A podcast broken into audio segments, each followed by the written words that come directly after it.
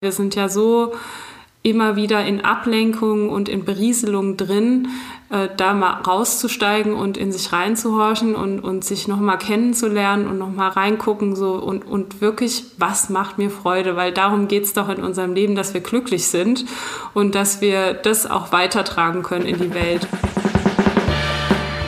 Willkommen bei Queraussteiger, ein Podcast von André Hennen, das bin ich, und German Wahnsinn, mit denen produziere ich das hier.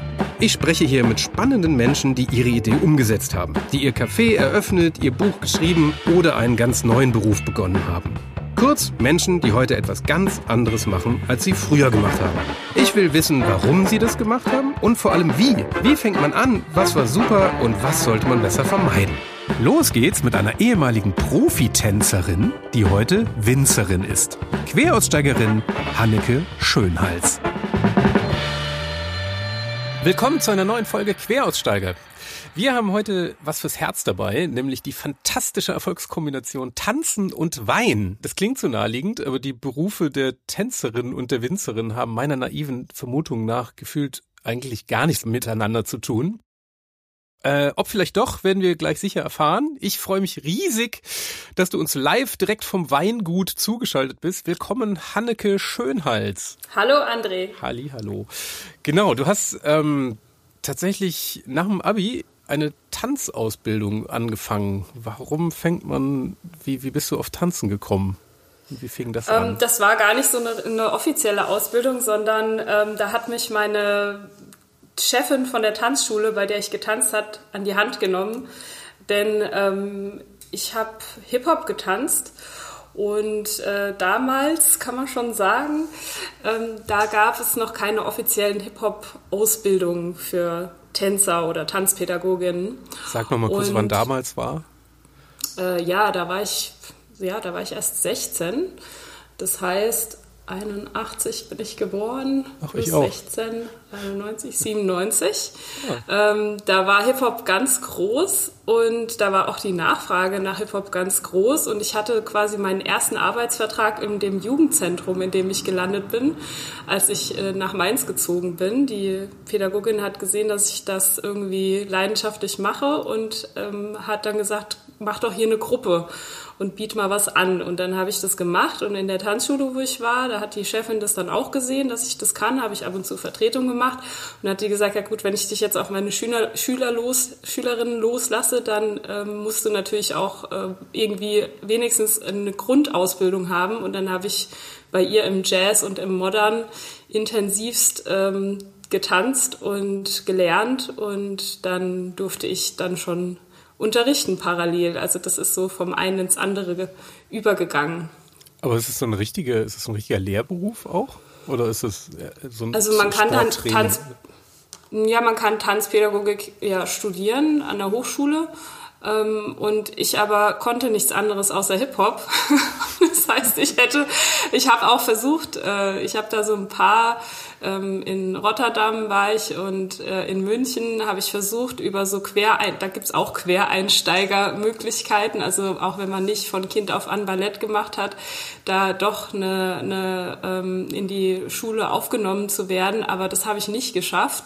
Ähm, das war so ein Versuch, aber das hat halt nicht geklappt. Dafür war es dann einfach zu spät von der Gelenkigkeit und diesen ganzen, was man halt so standardmäßig können muss. Ähm, aber weil ich halt einfach trotzdem sehr gut Hip-Hop tanzen konnte und da auch ziemlich erfolgreich war, ähm, habe ich dann doch irgendwie einen Weg in diese Tanzschulen gefunden und konnte damit dann auch meinen Lebensunterhalt bestreiten. Ja. Ach, wie sieht denn da so ein, so ein Arbeitsalltag aus?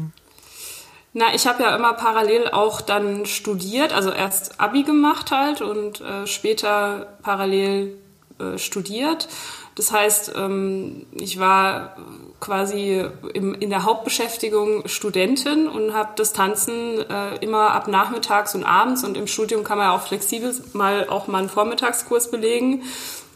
Also ich habe sehr viel ähm, einfach selbst trainiert. Ich hatte auch ähm, eine Crew, wie man damals so gesagt hat. Äh, die Dangerous Minds Jungs, mit denen haben wir viel getanzt und ich habe eine feste Tanzpartnerin, die Jeanne, ähm, die hat auch leidenschaftlich, die hatte eine offizielle Ausbildung auch.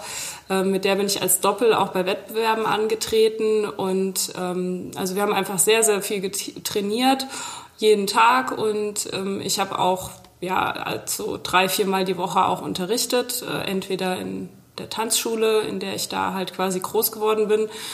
Oder auch, ich habe dann auch angefangen, ähm, für den Deutschen Sportbund zu arbeiten als Referentin, bin dann in Schulen gefahren, habe da so Tanzprojekte mit Schulen gemacht und ähm, habe dann auch mit dem Jugendamt und Integration durch Sport und Mädchenhaus Femmer und da haben wir große Tanzprojekte auch so schulübergreifend oder institutionenübergreifend gemacht. Ähm, und dann am Ende, ach, ich habe dann immer irgendwie geguckt, dass man dann auch eine Aufführung machen kann. Und das hat dann die Uni unterstützt, haben wir dann da im äh, Vorlesungssaal ähm, große, große Aufführung gemacht mit 50 Mädels. Und also so habe ich sehr viel einfach selbst mir gesucht und geschaffen und Bühnen geschaffen ich habe auch so eine äh, Hip-Hop, ähm, so ein Hip-Hop-Battle angefangen zu organisieren, weil das gab's halt in Mainz so gar nicht. Wir mussten immer nach Frankfurt oder Düsseldorf fahren. Da war die Szene bisschen größer, um irgendwie äh, Wettbewerbe zu tanzen. Und dann haben wir das ähm, habe ich mir das Rock the Jam ausgedacht, habe paar Leute ähm, dazugeholt, also Institutionen dann halt, das Jugendamt und eben auch diese ganzen Sportbund und so weiter. Und die fanden das toll und ähm, dann seitdem gibt's jetzt das Rock the Jam, gibt's jetzt sogar Junior und Senior, also für die ganz Kleinen. Äh, und das ist halt äh, einmal im Jahr findet es statt und dann können sich halt die Jugendlichen, die sonst in den Jugendzentren halt so trainieren und vor sich hin tanzen, äh, haben die halt was, um ähm, drauf hin zu tanzen, sozusagen. Einmal im Jahr gibt's dann das Event und das ist halt dann total toll, weil du die anderen siehst. Und dann gibt's auch die Jury, das sind dann Gäste von extern. Und das hat so ein bisschen die, äh, wir haben da einfach so uns selber ein bisschen eine Szene aufgebaut. Und äh, ich war da halt sehr engagiert, weil ich selber einfach super gerne getanzt habe und äh, habe schon immer gerne Menschen mitbegeistert. Und das habe ich dann da so ins Leben gerufen und ich bin da so ein bisschen jetzt die Oma vom Rock the Jam, wenn ich da hinkomme, dann, dann werde ich so ganz äh, so ehrwürdig ähm, begrüßt, so wow, das ist die Hanneke von damals. Ja. Da kommt man sich echt schon wie eine Omi vor, aber das ist schon schön zu sehen, dass es weiterlebt. Oh Mann, wie hat das denn damals eigentlich angefangen? Also wie kam es einfach so, also, also wann war denn also, so der erste Kontakt zum Tanzen?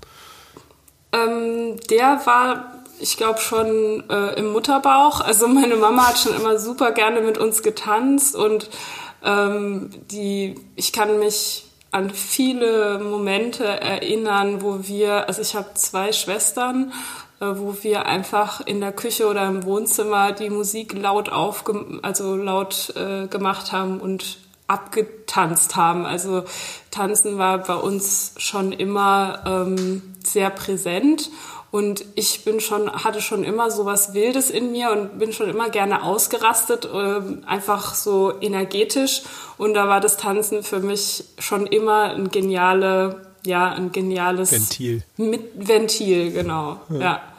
Und wir haben äh, auf alles getanzt. Also halt damals erstmal alles, was meine Mutter so gehört hat, äh, äh, von Beatles über Elton John äh, bis hin zu Enya, also wirklich alles äh, abgedeckt. Das ist eine gute Mischung. Und ja, genau. Und ich habe dann irgendwann ähm, äh, Whitney Houston und Tina Turner waren so meine ersten ja, großen Vorbilder und äh, die, da habe ich dann äh, auf die Kassetten, da erst waren es Schallplatten, dann kamen die Kassetten.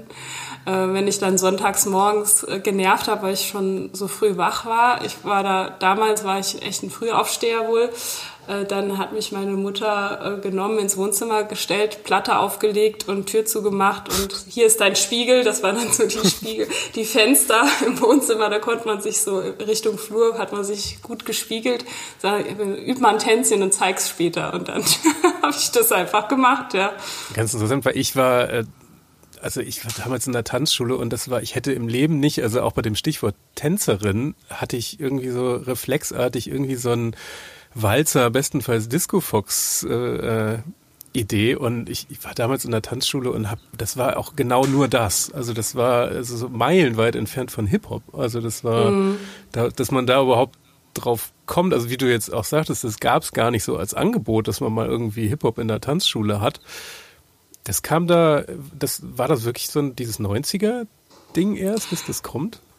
Also absolut. Also für, für, für die Tanzschulen ist es definitiv so das Jahrzehnt, wo Hip Hop voll äh, reingeprescht ist. Also es gab ja also diese Standard-Tanzschulen und es gab die Ballett-Tanzschulen und in den 80ern kamen dann die äh, Jazz- und Modern-Tanzschulen und das waren und Steppen. Und das ist ja so ein bisschen auch wieder äh, aus Amerika quasi, ähm, wie es ja schon öfters bei tänzerischen oder Entwicklungen, Schüben, überhaupt kulturellen Schüben, es kommt ja schon öfters mal aus Amerika was rübergeschwappt. Und da ähm, war das dann so, diese Befreiung vom Ballett war halt der Jazz und modern und ähm, mehr so dieser Ausdruckstanz und weniger in Schranken gedacht, sage ich jetzt mal, äh, als also ich bin da ja, wie gesagt, auch keine studierte Fachfrau, kann nur aus den eigenen Erfahrungen sprechen, aber das war so, ein, so eine Befreiung. Und, und, und die Tanzschule, in der ich gelandet bin, in Mainz, das war von der Christiane Reitz, äh, Tanzraum, der, den gibt's seit den 80ern. Ähm, und die hat da, die war die erste in Mainz, die eine Jazz-Tanzschule eröffnet hat. Und das war schon revolutionär. Also gerade auch in Mainz ist jetzt keine Weltstadt, ja. Und die hat sich da etabliert und die war natürlich immer offen auch für äh, neue Tanzstile. Und da war ähm, natürlich Hip-Hop auch ein Weg, Jugendliche auch zu begeistern für den Tanz und für die Tanzschule. Und aber jetzt mittlerweile gibt's auch, also ich hatte damals einen, einen Breakdance-Kollege, also der halt eher gebreakt hat, ähm, der, der hat dann auch in so einer ähm, Standard-Tanzschule, in der Schule, Tanzschule Sensa in Mainz unterrichtet, Hip-Hop unterrichtet. Also auch die Standard-Tanzschulen haben gemerkt, äh, dann kam dann in den 90ern dieses, oder war das 2000 schon dann, also dieses, äh, äh, dieses ähm, ja, äh, Videoclip-Dance. Das war dann eher sowas für die, für die Standard-Tanzschulen, ja, dass man so tanzen wollte wie die Stars ähm, auf MTV und das, das, so, das wurde dann, äh, das wurde dann auch sehr groß äh, und, und das, das gibt halt dann diese Richtung. Hip Hop ist natürlich kommt aus einer ganz anderen Bewegung. Das ist alles sehr Freestyle geprägt. Das lässt sich nicht so kategorisieren ähm, wie jetzt ein, ein Showtanz. Also im Hip Hop hat sich das dann auch so ein bisschen wieder auseinander differenziert. Es gibt ganz viele verschiedene Tanzstile, also auf Funkmusik, Popping, Locking. Ähm, dann äh, gibt's House Dance, also ist dann auf elektronische Musik, das ist dann sehr inspiriert von Samba und viel Footwork und Tap Dance.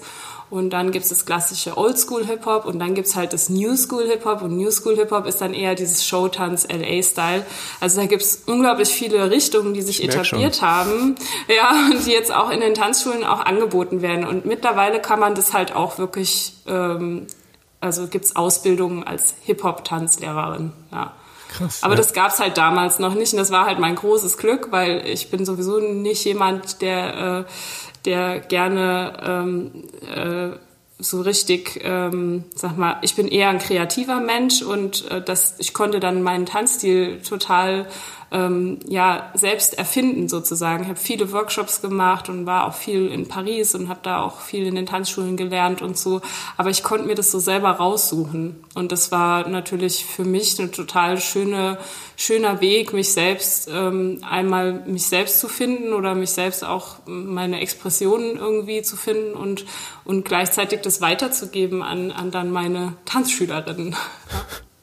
Du hast ja eben immer gesagt, du hast parallel noch studiert. Das war ja BWL.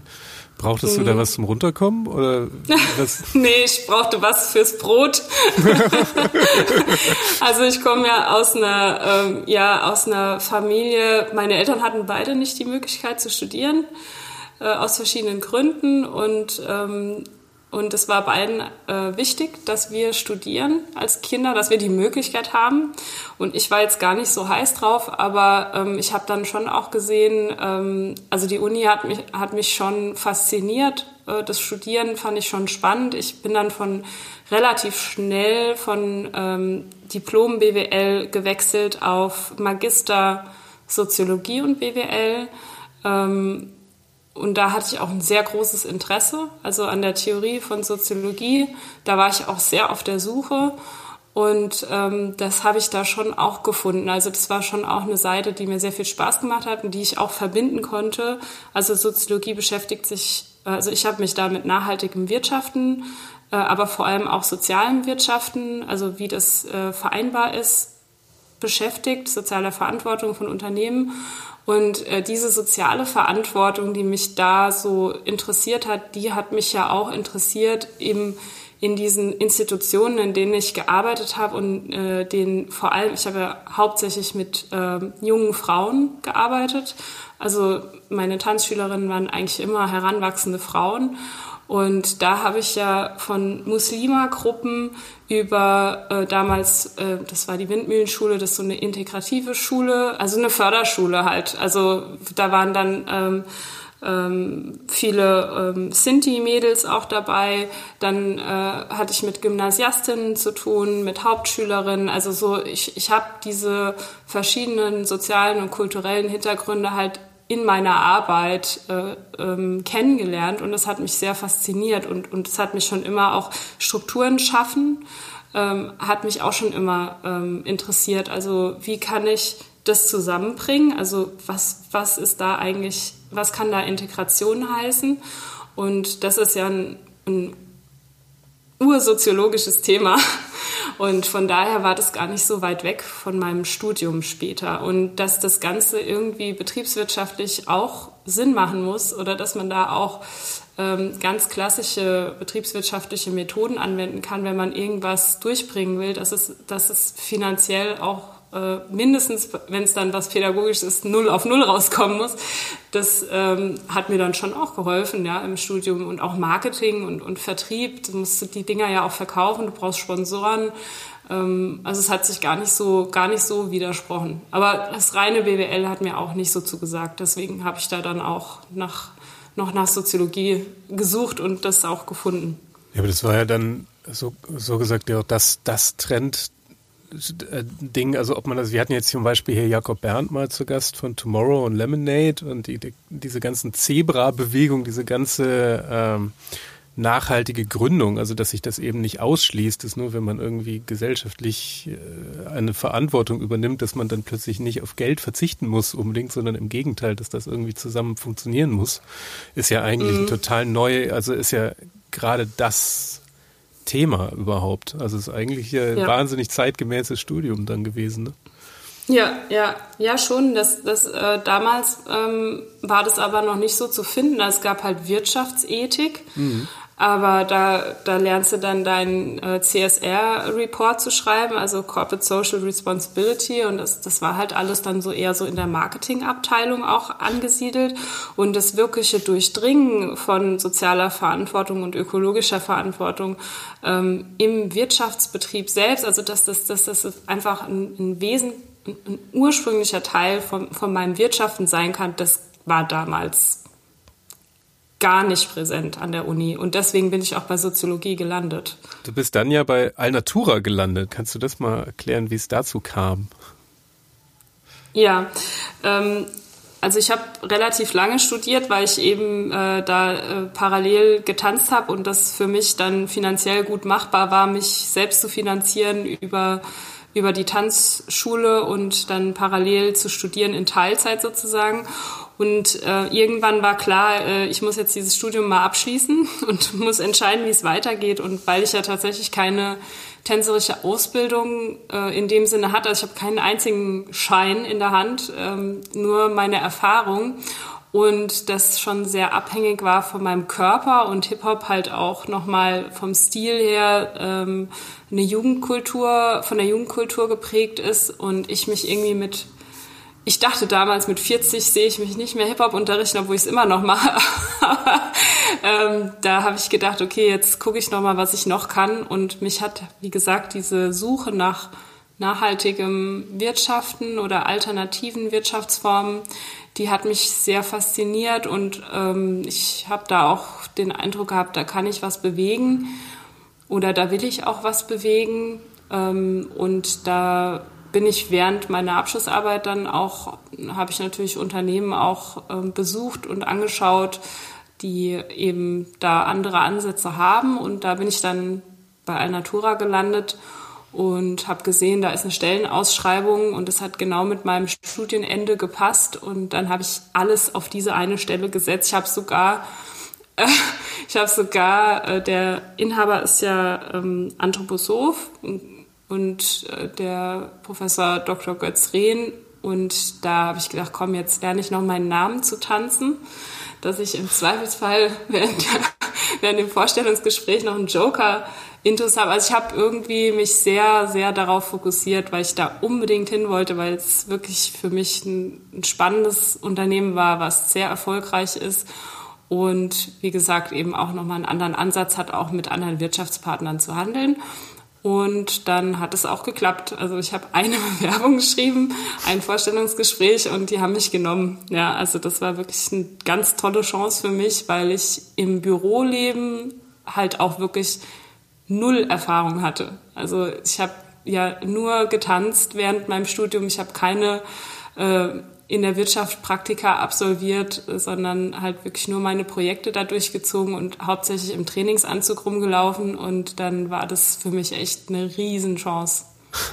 Aber es ist auch, ich meine, wahrscheinlich diese Projekte oder eben diese, diese Hip-Hop-Sachen organisiert, also, also diesen, diese Events alleine beweist wahrscheinlich vielen auch schon mehr Wirtschaftskompetenz als die meisten, die einfach nur so ein Standardpraktikum gemacht haben, ne?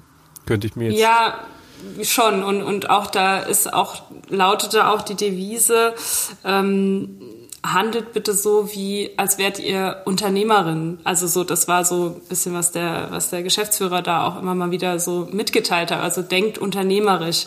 Und ich glaube, das war da meine, meine Chance, da reinzukommen. Und dass ich dann, ich habe dann auch wirklich in dem, es war so ein Assessment Center dann auch noch mit dabei und dann, ich habe dann bei Excel und so weiter, habe ich kläglichst versagt. Das haben die mir auch gesagt, dass ich da auf jeden Fall Seminare belegen muss und äh, irgendwie ein bisschen was aufholen. Aber es hat trotzdem gereicht, um eingestellt zu werden. Ja. Aber es ist ja eigentlich super sympathisch, wenn man sagt, okay, du hast äh, diverse äh, Hip-Hop-Events organisiert, erfolgreich, die sich anscheinend bis heute rechnen und dass das mhm. irgendwie wichtiger ist als Excel, finde ich ja erstmal extrem gutes Personalmanagement hier. Ja, ja, doch, ja, das ist auch wirklich, das kann man schon wirklich so sagen, dass die sehr äh, auf den Menschen schauen und auf die Potenziale, die da schlummern. Also das finde ich schon, ähm, kann ich da wirklich sagen, da, da ist auch viel bei mir geweckt worden an Potenzialen noch, was, was auch da war, was vielleicht in einem anderen Unternehmen gar nicht so zur Geltung gekommen wäre. Wie war denn dein, also dein Job hieß da ja Key Account Managerin. Was, nur mal mhm. so, was macht man, wie sieht dann der Tag aus? Was macht man da? Also wir haben keinen, äh, bei Alnatura hatten wir damals nicht so wirklich einen Außendienst, sondern äh, wir haben quasi immer mit Handelspartnern äh, gesprochen, die selbst äh, ein Handelsunternehmen haben. Also ich hatte quasi Key Account heißt ja äh, quasi die Schlüsselkunden betreuen, aber wir hatten auch nur Schlüsselkunden. Also wir haben keinen so ein, wir haben einen Außendienstvertrieb für unsere eigenen Alnatura Filialen, aber nicht ähm, nicht für unsere Handelspartner, wie es DM zum Beispiel damals war, heute noch Teegut, Edeka und Globus ist. Und das heißt, man, Key Account Manager heißt, man verhandelt oder man bespricht neue Produkte und Ausrichtungen und äh, die Regalsortimente ähm, mit den EinkäuferInnen von den Handelspartnern. Partnern, ja. Mhm. Haben deine Eltern oder dein Vater ähm, denn nie versucht, dich jetzt zum zum Winzer zu, zu bringen. Nicht, um nicht zu sagen drängen, das gar nicht, aber äh, das, das so nach dem Motto, das wäre doch schön, wenn. Also äh, da muss ich dazu sagen, das sind, äh, das schlagen zwei Herzen in meiner Brust. Also mein Vater ist der Winzer und hat, äh, ist dem Weingut immer treu geblieben und meine Mutter ist äh, Niederländerin und mit der habe ich ja als Jugendliche in den Niederlanden ein paar Jahre gewohnt und ähm, die ist quasi vom Weingut weggegangen. Und auch als wir wieder nach Deutschland gezogen sind, haben wir in Mainz als Familie gewohnt und mein Vater ist aufs Weingut zum Arbeiten gefahren. Also ich habe quasi auf dem Weingut die ersten elf Jahre verbracht und dann ähm, kam bei uns sehr viel, sage ich mal, Bewegung in die Familie vom Umziehen her. Ich war auf sehr vielen verschiedenen Schulen. Äh, meine Eltern haben es irgendwie geschafft, sich zweimal zu trennen. Ähm, also das war viel hin und her. Und das, äh, vor, der Vorteil von äh, Scheidungskindern ist ja, dass die Eltern ein bisschen schlechtes Gewissen haben und einem nicht mehr so viel Druck machen. Zumindest ist es äh, in meiner Erfahrung öfters so. Und ähm, deswegen hatte ich von beiden Seiten nicht so den Druck und auch keine Erwartung. Das war eher der Wunsch der Großeltern, der deutschen Großeltern. Und auch da hatte ich noch so ein Schutzschild, ein Schutzschild vor mir. Das war meine große Schwester. Die hat nämlich Weinbau studiert. Und da war das so über Jahre hinweg eigentlich das Thema so ein bisschen abgedeckt, sage ich mal. Und die, meine Schwester ist dann in die Forschung gegangen, die hat dann über äh, Rebzüchtung geforscht und hat dann in der Forschungsanstalt gearbeitet, hat dann irgendwann promoviert, es hat nochmal in den Niederlanden ihren Master gemacht. Also die war sehr viel unterwegs im Bereich Weinbau und Forschung und irgendwann ist sie dann so ein bisschen abgedriftet vom Weinbau und der Forsch in der Forschung geblieben. Und dann kam mein Vater äh, Richtung Rentenalter und hat dann irgendwann Zeichen gegeben, so, meine lieben Töchter, ähm, ich muss mir jetzt überlegen, wie ich in Rente gehen kann. Und die klassischen Betriebe hier sind noch so aufgestellt, dass man als Übergeber quasi, was mein Vater ja dann war, abhängig ist von den NachfolgerInnen ähm, einfach finanziell wegen der Rente. Also die wird in der die landwirtschaftliche Rente, die ist so niedrig, weil immer noch davon ausgegangen wird, dass äh, die NachfolgerInnen die äh, SeniorInnen äh, durchfüttern sozusagen und mittragen und auch die Rente finanzieren. Ähm, das ist ja alles immer in sehr bescheidenem Maße auch passiert früher. Und deswegen war es für meinen Vater ein ganz wichtiges Thema, sich darum zu kümmern. Und dann erst kam dieses Thema wie mal so richtig auf den Tisch. Und da war ich schon ähm, bei Alnatura. Und dann haben wir alle drei für uns selbst überlegt, was wollen wir, wollen wir das noch? Und wenn dann plötzlich, man hat immer so die Hintertür gehabt oder ich hatte auch immer die Hintertür, na, ich kann ja immer noch im Weingut einsteigen. Und wenn dann irgendwann klar ist, okay, wenn, wenn ich mich jetzt nicht wirklich dafür entscheide, dann geht diese Tür auch zu. Und dann kriegt das nochmal ein ganz anderes Gewicht. Und für mich war es dann auch so, ich hatte dann auch schon berufliche Erfahrungen, äh, bin, war da auch wesentlich selbstbewusster ähm, und konnte aber halt kein Traktor fahren, ja, weil ich mit elf Jahren vom Betrieb weg, weg bin. Also ich konnte noch die Handarbeiten, das habe ich mit meiner Großmutter immer mal gemacht ähm, im Weinberg, aber ich, die, die technischen Arbeiten und äh, eben, wie gesagt, einfach nur dieses schlicht und ergreifend, ich konnte keinen Traktor fahren, äh, das hat äh, war für mich schon auch so ein, so ein Riesending, auch dann zu sagen, okay, ich mache das jetzt. Also das hat eine Weile gebraucht.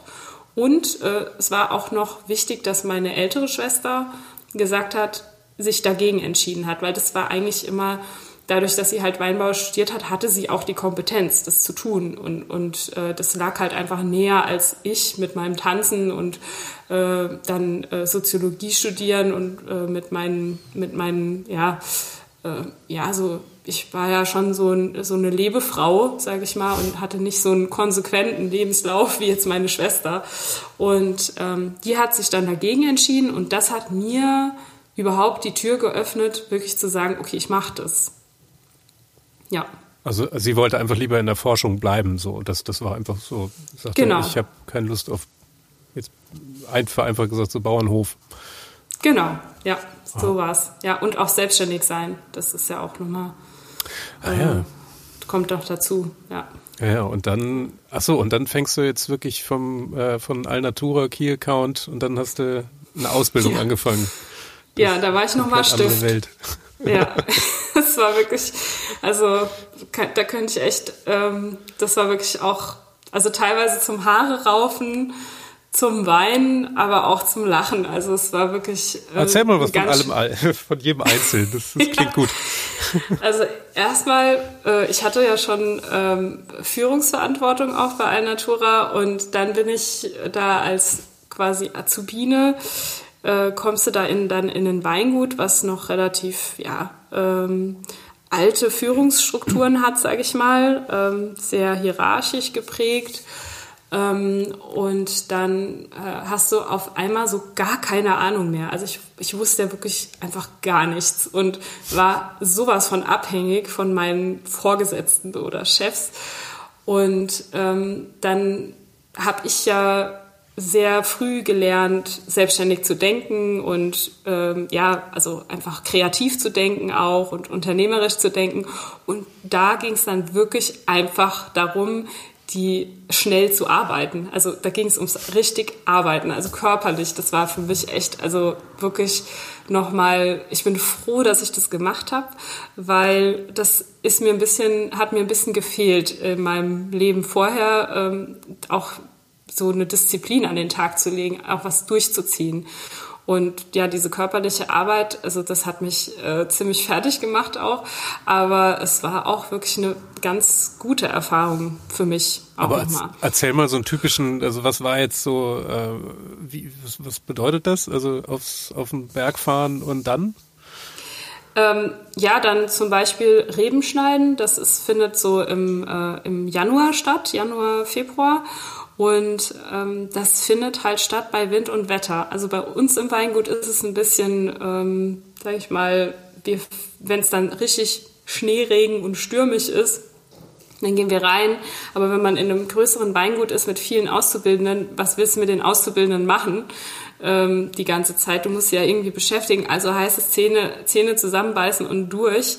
Und also es war halt einfach wirklich körperlich teilweise eine Qual. Es ist, es ist irgendwann frieren dir die Füße einfach, es ist einfach so kalt und an den Fingern und es ist wirklich auch körperlich richtig anstrengend, auch noch bei so einer, bei so einer Kälte dann da draußen zu stehen, den ganzen Tag Reben zu schneiden oder den ganzen Tag die Reben, die geschnittenen Reben rauszuzerren aus dem Drahtrahmen. Also das ist wirklich einfach richtig anstrengend. Und, ähm, und dann auch noch, ähm, ja, die, du hast dann wirklich von morgens bis abends machst du das und am nächsten Tag stehst du auf und machst es wieder, ja.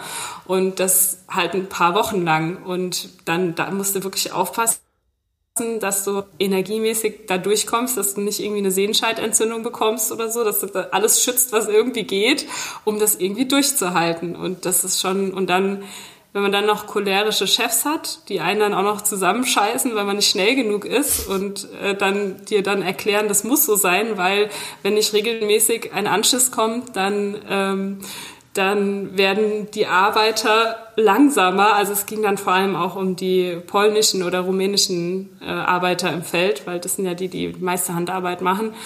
Ähm, dann, die brauchen ab und zu mal so einen Anschiss damit es, äh, und dann wird dir zeitlich vorgerechnet, wenn jeden Tag zehn Minuten pro Mitarbeiter fehlen, dann kostet das am Ende des Jahres so und so viel Euros. Also das ist Aber die ganz alte Führung da an der Stelle. Wirklich, ja, ganz alte Führung und das ist ähm, schon sehr verbreitet noch. Also diese, ich sag mal, die unsichtbare Arbeit von äh, Saisonarbeitskräften, ähm, das ist was, was mir auch am Herzen liegt, dass das will ich, mache ich in meinem Betrieb anders.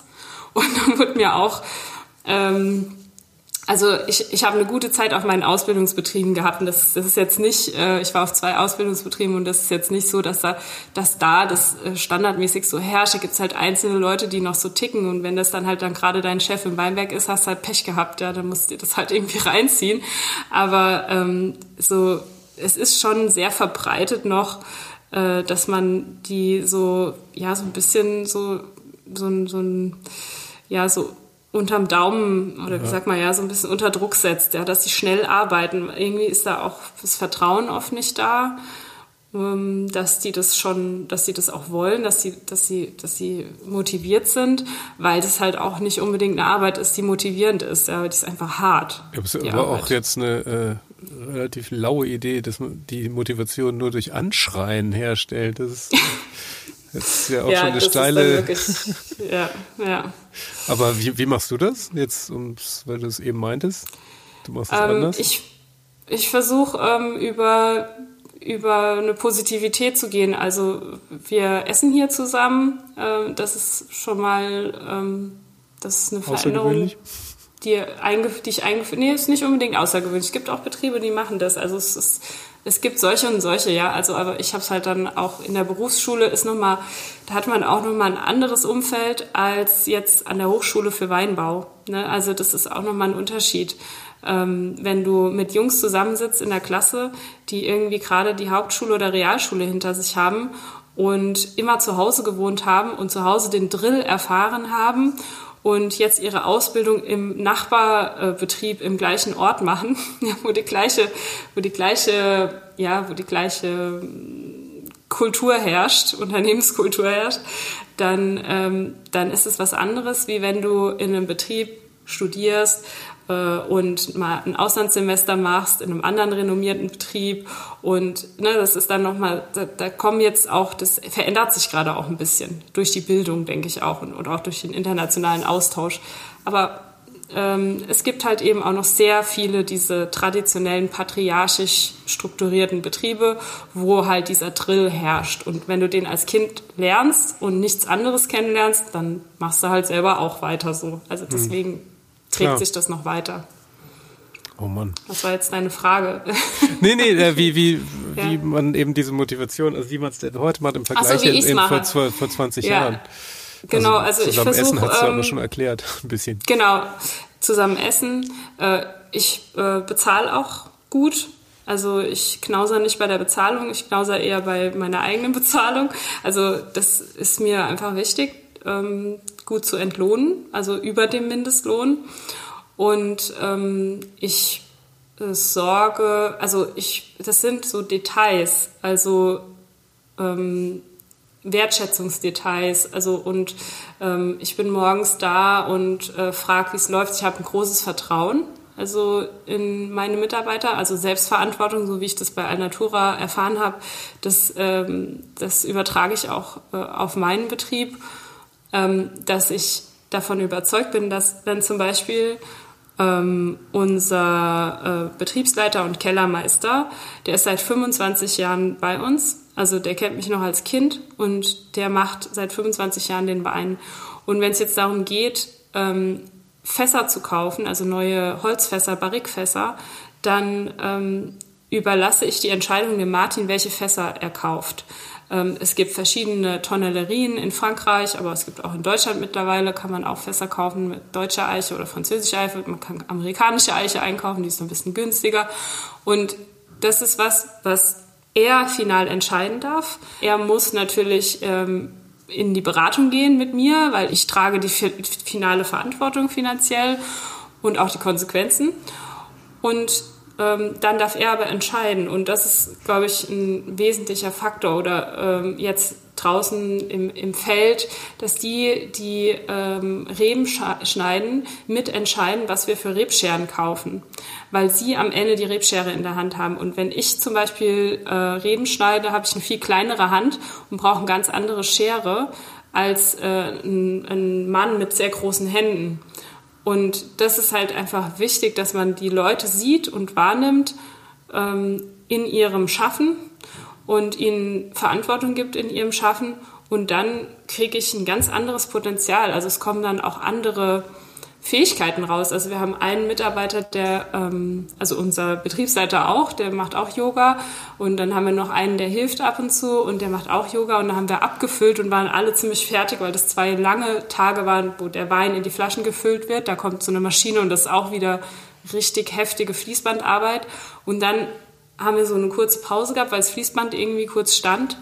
Und dann hat der so für sich so ein bisschen Bewegungen gemacht und habe ich gesagt, oh, mach doch mal für uns alle, ja. Und dann haben wir einen großen Kreis gemacht, haben ein bisschen Yoga zusammen gemacht und es fanden erst viele sehr schräg und am Ende war es irgendwie ein ganz tolles Erlebnis für alle. Also solche, solche Kleinigkeiten oder immer für gute Verpflegung sorgen ist halt auch, auch was Wertschätzendes. Das, ja. Dann fühlen sich die Menschen auch gesehen, wenn sie gut versorgt sind. Ja. Hat dir so die ganze Erfahrung, wenn du das zusammenpuzzelst, also einmal diese, dieses, dieses Tanzevent ähm, organisieren und dann eben die Erfahrung bei Allnatur, das den, gefühlt hast du ja aus allem irgendwie ein bisschen was mitgenommen, was du jetzt auf dem, als Winzerin nutzt, oder? Also das, oder oder, ja, oder schon, anders ja. gefragt, nutzt du was aus diesen, diesen Erfahrungen heute jetzt den ganzen Tag?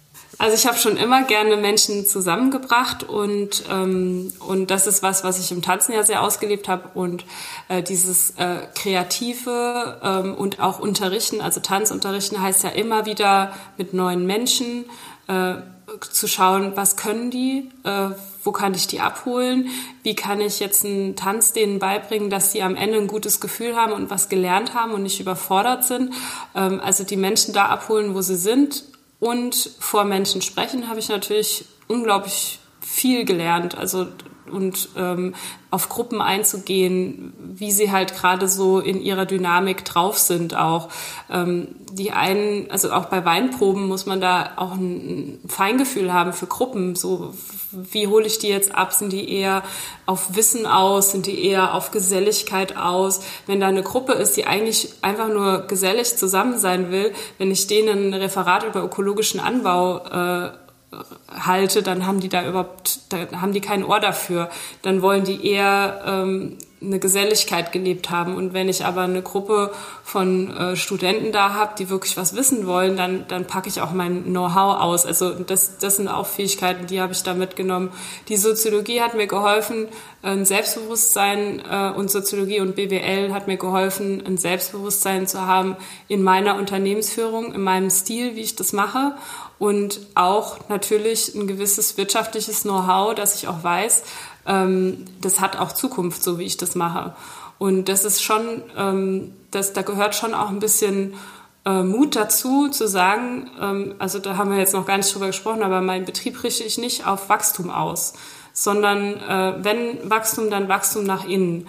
Also ich mhm. werde meine Flächen nicht erweitern. Und das ist hier ganz untypische ähm, Art. Also ich habe jetzt auch keine Halle außerhalb vom Dorf gebaut und bin ausgesiedelt, was eigentlich jetzt dran gewesen wäre als Nachfolgerin, sondern ich habe unseren Betrieb im Ortskern, äh, den pflege ich weiter und wir bauen jetzt die Hofscheune, da bauen wir jetzt einen Barrikraum rein. Ähm, und da werde ich genauso viele Barrikfässer unterbringen, wie ich sie bis jetzt auf dem ganzen Betrieb verteilt habe, nur an einem Ort.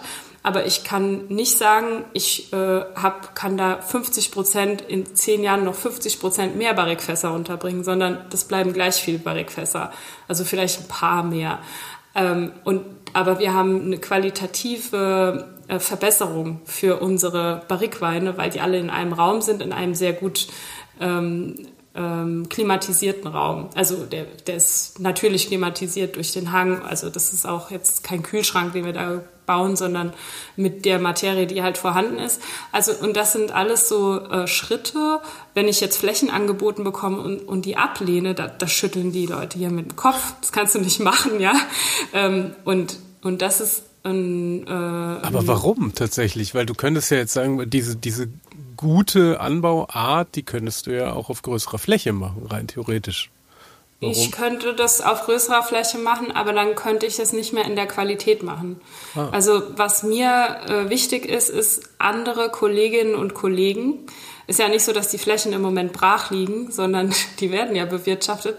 Ich möchte lieber Kolleginnen und Kollegen motivieren, auf ökologischen Anbau umzusteigen, beziehungsweise ähm, andere Rebsorten anzupflanzen, äh, um nachhaltiger zu werden. Ich, ich glaube nicht, dass es die Lösung ist, dass ich das alles mache, sondern die Lösung, für mich ist die Lösung, dass wir mehr in Netzwerken arbeiten und einander motivieren, ähm, ich sag mal einfach Gutes zu tun, also das, das Richtige zu tun oder darüber nachzudenken, was ich tue oder wie ich wirtschafte. Und das ist ja auch ich bin so froh über den aktuellen gesellschaftlichen Trend oder die Entwicklung, das Bewusstsein, dass wir so nicht weitermachen können, wie wir bisher gewirtschaftet haben, auch in der Landwirtschaft. Und das tut richtig weh. Das ähm, schafft auch sehr viel, ich sag mal, Wut und Enttäuschung bei Kolleginnen und Kollegen. Aber ich glaube, es ist eine ganz, ganz wichtige Entwicklung und da gibt es Lösungsansätze, die lebe ich vor und ich schaffe auch, ich habe jetzt mit einer Kollegin ein Projekt Zukunftsweine ähm, mit der Eva Vollmer zusammen und wir pflanzen neue Rebsorten, die besonders nachhaltig sind, die 80 Prozent Pflanzenschutz einsparen. Also die sind einfach unschlagbar in Bezug auf Klimawandel und Umweltschonen. Und das ist eine Lösung, die ist überhaupt nicht teuer. Ja, also ich muss einfach nur statt Riesling muss ich Saphira pflanzen zum Beispiel. Ja, und das ist aber in der Weinbranche so schwierig, diesen Wein zu verkaufen. Das heißt, wir müssen eigentlich Lösungswege finden, ähm, diese Rebsorten und diese Weine aus diesen neuen Rebsorten zu verkaufen. Und das geht nur im Bündnis zum Beispiel. Also das ist jetzt einfach nur ein Beispiel, wo ich sage, okay, ich kaufe jetzt nicht noch mehr Flächen auf, um mehr Piwis äh, mehr Zukunftsweine anzupflanzen, weil, weil ich sie verkaufe, sondern ich versuche, einen Weg zu finden, dass andere auch diese Rebsorten anpflanzen und diese Weine auch verkaufen, dass wir in ein breites Bündnis kommen. Mhm. Du hast eben mal gesagt, äh, das, das sorgt für viel Wut und Enttäuschung. Warum sorgt ökologische Landwirtschaft dafür? Hm, also nicht die ökologische Landwirtschaft an sich, ähm, die ist ja für sich in sich sehr genügsam und, und äh, also die Kolleginnen und Kollegen, die ökologisch wirtschaften, die ziehen daraus ja auch eine Sinnhaftigkeit und das äh, bringt auch Freude in die Arbeit. Ähm, ich meine eher ähm, dieses, was wir in den letzten, ja, eigentlich seit, ähm, seit den ersten und zweiten Weltkriegen äh, in der Landwirtschaft ja äh, beobachten können, ist, dass wir industrialisiert sind in der Landwirtschaft und dass wir den salzhaltigen Mineraldünger, ähm, den, den, ähm, den Stickstoff, dass wir das reingebracht haben in die Landwirtschaft und dadurch mehr Ertrag geschaffen haben, aber unsere Boden ausgenutzt. Also wir haben keinen Boden aufgebaut. Und wir haben aufgehört, in Kreislauf zu denken. Und das ist ja, was ökologischer Weinbau versucht, versucht wieder umzusetzen. Und das ist verloren gegangen in der konventionellen Landwirtschaft. Und da ist alles auf mehr äh, technischer, und industrialisierter ausgerichtet. Und jetzt mhm. haben wir zum Beispiel ja Tierhaltung, die nicht mehr flächenbezogen ist. Also wir können unglaublich viele Tiere halten, obwohl wir überhaupt nicht die Fläche haben, äh, den Dünger dann äh, oder, oder den, den Mist wieder auszubringen. Und, und das ist ja, was auch von der, von der nachhaltigen und ökologischen Seite gefordert wird, dass wir wieder eine flächenbezogene Tierhaltung haben und keine industrielle Tierhaltung. Und, und dieser Schritt, wenn ich als Landwirt jetzt ähm, von der Politik auch jahrelang dazu ähm, äh, äh, gefördert wurde. Also es wurde ja auch mehr Fläche, wird ja auch mehr gefördert. Also 60 Prozent, immer noch 60 Prozent der EU-Subventionen in der Landwirtschaft ist flächenbezogen. Das heißt, ähm, wenn ich mehr Fläche habe, kriege ich mehr Geld, kriege ich mehr Subventionen. Und und diese ökologische Sichtweise, die, die kommt ja jetzt erst nach und nach auch in der Politik an. Und da fühlen sich viele Landwirte verraten, dass die Politik jetzt plötzlich ganz laut tönt, ähm, ja, ihr müsst jetzt nachhaltiger werden und es geht jetzt nicht mehr so. Aber die Ställe, die stehen halt. Also die, die Landwirte wurden dazu getrieben, mehr Kühe anzuschaffen. Also die, die äh, Milch wurde ja irgendwann ähm, äh, also es wurde insgesamt sowohl im Fleisch als auch in der Milch als auch in der äh, auch im Getreideanbau wurde wurde es gefördert größer zu werden. Und jetzt sind sie groß und jetzt heißt es plötzlich ähm, ihr müsst jetzt nachhaltiger wirtschaften und die Sau die braucht wieder mehr Platz. Aber die Ställe stehen halt ja. Und dann gibt's wieder irgendwelche Fördermittel, um jetzt die Stelle wieder auszubauen. Aber das, das geht nicht von heute auf morgen in so einem Betrieb. Und da fühlen sich viele verraten. Mhm. Äh, jahrelang mussten die dafür sorgen, dass die Zwiebeln unbeschädigt sind und die Karotten alle gleich aussehen und die Gurken alle gleich aussehen. Äh, und wenn die nicht passen und es findet immer noch statt, dann werden die abgelehnt von Aldi und Konsorten. Also da ist ja auch der Handel noch mit drin. Das ist wirklich ein Riesensystem, in dem die feststecken. Und wenn man einmal so riesig ist und so viele Flächen hat, dann kann man nicht von heute auf morgen umstellen. Und wenn man halt so klein ist wie wir, wir haben nur 13 Hektar, und ich will auch bei 13 Hektar bleiben, weil wenn ich größer werden würde, bin ich auch wieder plötzlich unflexibel. Hm. Und mit so kleinen Flächen kann ich halt viel viel beweglicher sein. Ja, macht absolut ja. Sinn.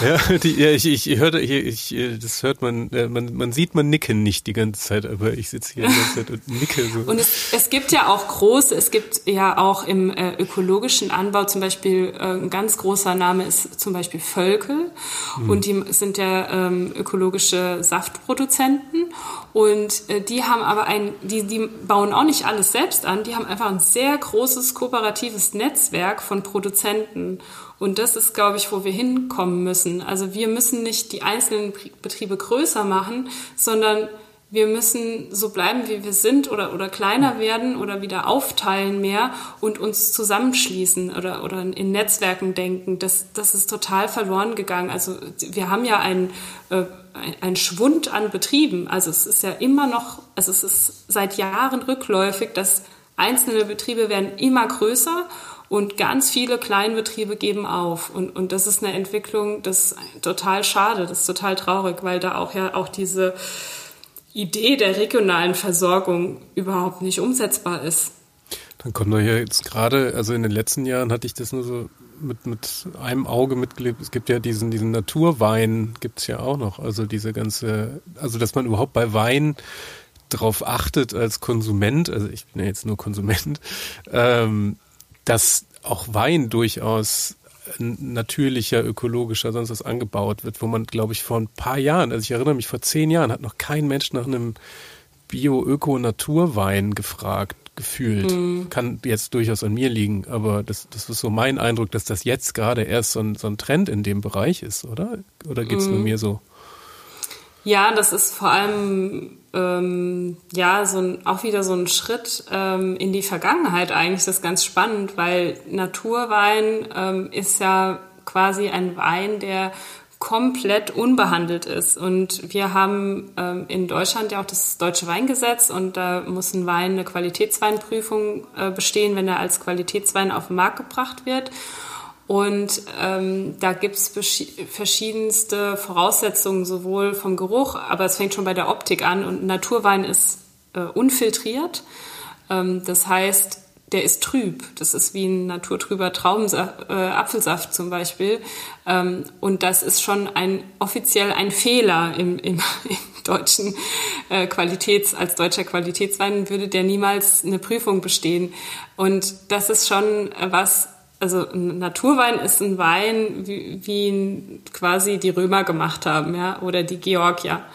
Und das ist ähm, was, was so auch so ein Bedürfnis ausdrückt, zurück zum Ursprung. Also wo kommen wir eigentlich her und was, was kann die Traube eigentlich alles selbst? Und das ist ja total faszinierend, wenn man wirklich einen äh, Wein hat am Ende aus Saft von Trauben und die vergor der vergoren ist und sonst nichts. Kein Schwefel, nicht filtriert, nicht irgendwie gestresst, also nicht irgendwie geschönt, ähm, spontan vergoren mit den wilden Hefen aus dem Weinberg, ähm, unkontrolliert. Also, und das ist schon, ähm, ja, einfach ein Handverlesen, also nicht mit der Maschine gelesen. Also das sind schon so, so Sachen, die auch zeigen, dass es gibt auch eine Bewegung weg von diesem Industrialisierten. Die ist ja riesig, diese Bewegung. Aber im großen Markt ist, die, ist das eine super kleine Nische. Also mhm. von Naturwein wird viel gesprochen und da wird viel drüber geschrieben. Und die hippen Weinläden haben alle, alle Naturweine drin.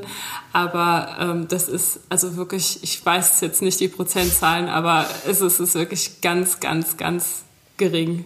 Ja, ja, das ist ja immer das, das Irre, dass man da so, also gerade in der Stadt hört man das immer dauernd und, und sobald man rausgeht oder wenn man Marktanteil sieht, dann ist es immer irgendwo im einstelligen Mikrobereich. Ne? ja, ja also der, der, hm? der ökologische Weinbau, der, der liegt jetzt bei 10 Prozent. Äh, und das ist ja schon mal, das ist ja schon mal was, aber es sind trotzdem immer noch nur 10 Prozent, wenn man sich das mal mhm. überlegt, ja, dass wir so viel von Nachhaltigkeit sprechen und, und wir wollen irgendwie ökologischer werden und ähm, wir sind immer noch nur bei 10 Prozent. Das ist eigentlich auch eigentlich echt wenig. Ja, absolut. Du, wenn du, ja. ähm, wenn du jetzt deine ganze ähm, Geschichte vom Tanzen über ähm, BWL zu Winzerin jetzt einmal diese ganze äh, Entwicklung einmal so siehst, du hast jetzt Leute, die überlegen, oder ich sag jetzt mal, hier ist ein Hörer, der sitzt da, der überlegt, ich könnte mich mal verändern oder wie, wie ist das so? Oder soll ich mich verändern? Oder wie auch immer. Hast du aus dieser ganzen Erfahrung einen Tipp, was du dem derjenigen mitgeben würdest? Hm. Also mir ist es total wichtig in meinem Leben, dass ich meine Potenziale lebe und da hinzuschauen, so was macht mir wirklich Freude? Also was motiviert mich und woraus ziehe ich Kraft? Da würde ich auf jeden Fall empfehlen, da hinzuschauen und im Zweifelsfall mir auch da Hilfe zu holen, weil wir lernen das ja nicht von Grund auf an. Wir lernen das nicht in der Schule zu erkennen, was bin ich eigentlich für ein Mensch. Also mir hat auch auf meinem Weg ähm, mir hat es auch das Meditieren geholfen. Also ich habe da im Ashram Jesu heißt es, das ist von einem äh, Mönch und einer Nonne, also ursprünglich katholisch getragen, ähm, ist das ein Ort, wo, wo man äh, Kontemplation zehn Tage lang in Stille meditiert und dann äh, mal in sich reinhorcht und, und einfach wirklich irgendwie einen Weg zu finden, zu sich zu kommen. Weil wir sind ja so ähm, immer wieder in Ablenkungen und in Berieselungen drin, äh, da mal rauszusteigen und in sich reinzuhorchen und, und sich nochmal kennenzulernen und nochmal rein, reingucken so und, und wirklich, was macht mir Freude? Weil darum geht's doch in unserem Leben, dass wir glücklich sind und dass wir das auch weitertragen können in die Welt. Oder das ist für mich auf jeden Fall sinnstiftend. Und ich merke, wenn dadurch, dass ich meine Potenziale lebe und in meinem Team zumindest die Leute auch ihre Potenziale ausleben lasse, da kommt total viel, da ist ganz viel Kreatives, da kann ganz viel entstehen, wenn, wenn man sich und den anderen auch die Freiheit gibt, ähm, das zu sein, was man wirklich ist. Meine Schwester, die, also ich bin sehr christlich aufgewachsen, äh, die hat, ähm, die hat letztens in ihrem, die macht auch einen Podcast, die hat in ihrem Podcast irgendwie gesagt, äh, so werden, wie Gott mich meint. Also so dieses sich selbst, das Schönste in sich zu entdecken und das ausleben, das ist ganz wichtig, glaube ich. Das ist doch ein sehr schönes Schlusswort. Ja, du, vielen Dank. Das war total interessant. Großartig. Schön, dass das geklappt hat. Ja, danke für die Einladung. Hat mir Spaß gemacht, mich mit dir zu unterhalten. Und ich bin selber gespannt, dann das mal äh, dann zu hören, was ich so erzählt habe. Das war Queraussteiger für heute. Wenn es euch gefallen hat, bewertet uns gerne bei Apple Podcasts. Verbesserungsvorschläge oder Empfehlungen für Gäste schickt ihr uns am besten auf Facebook oder Instagram. Wir freuen uns, wenn ihr bei der nächsten Folge wieder dabei seid.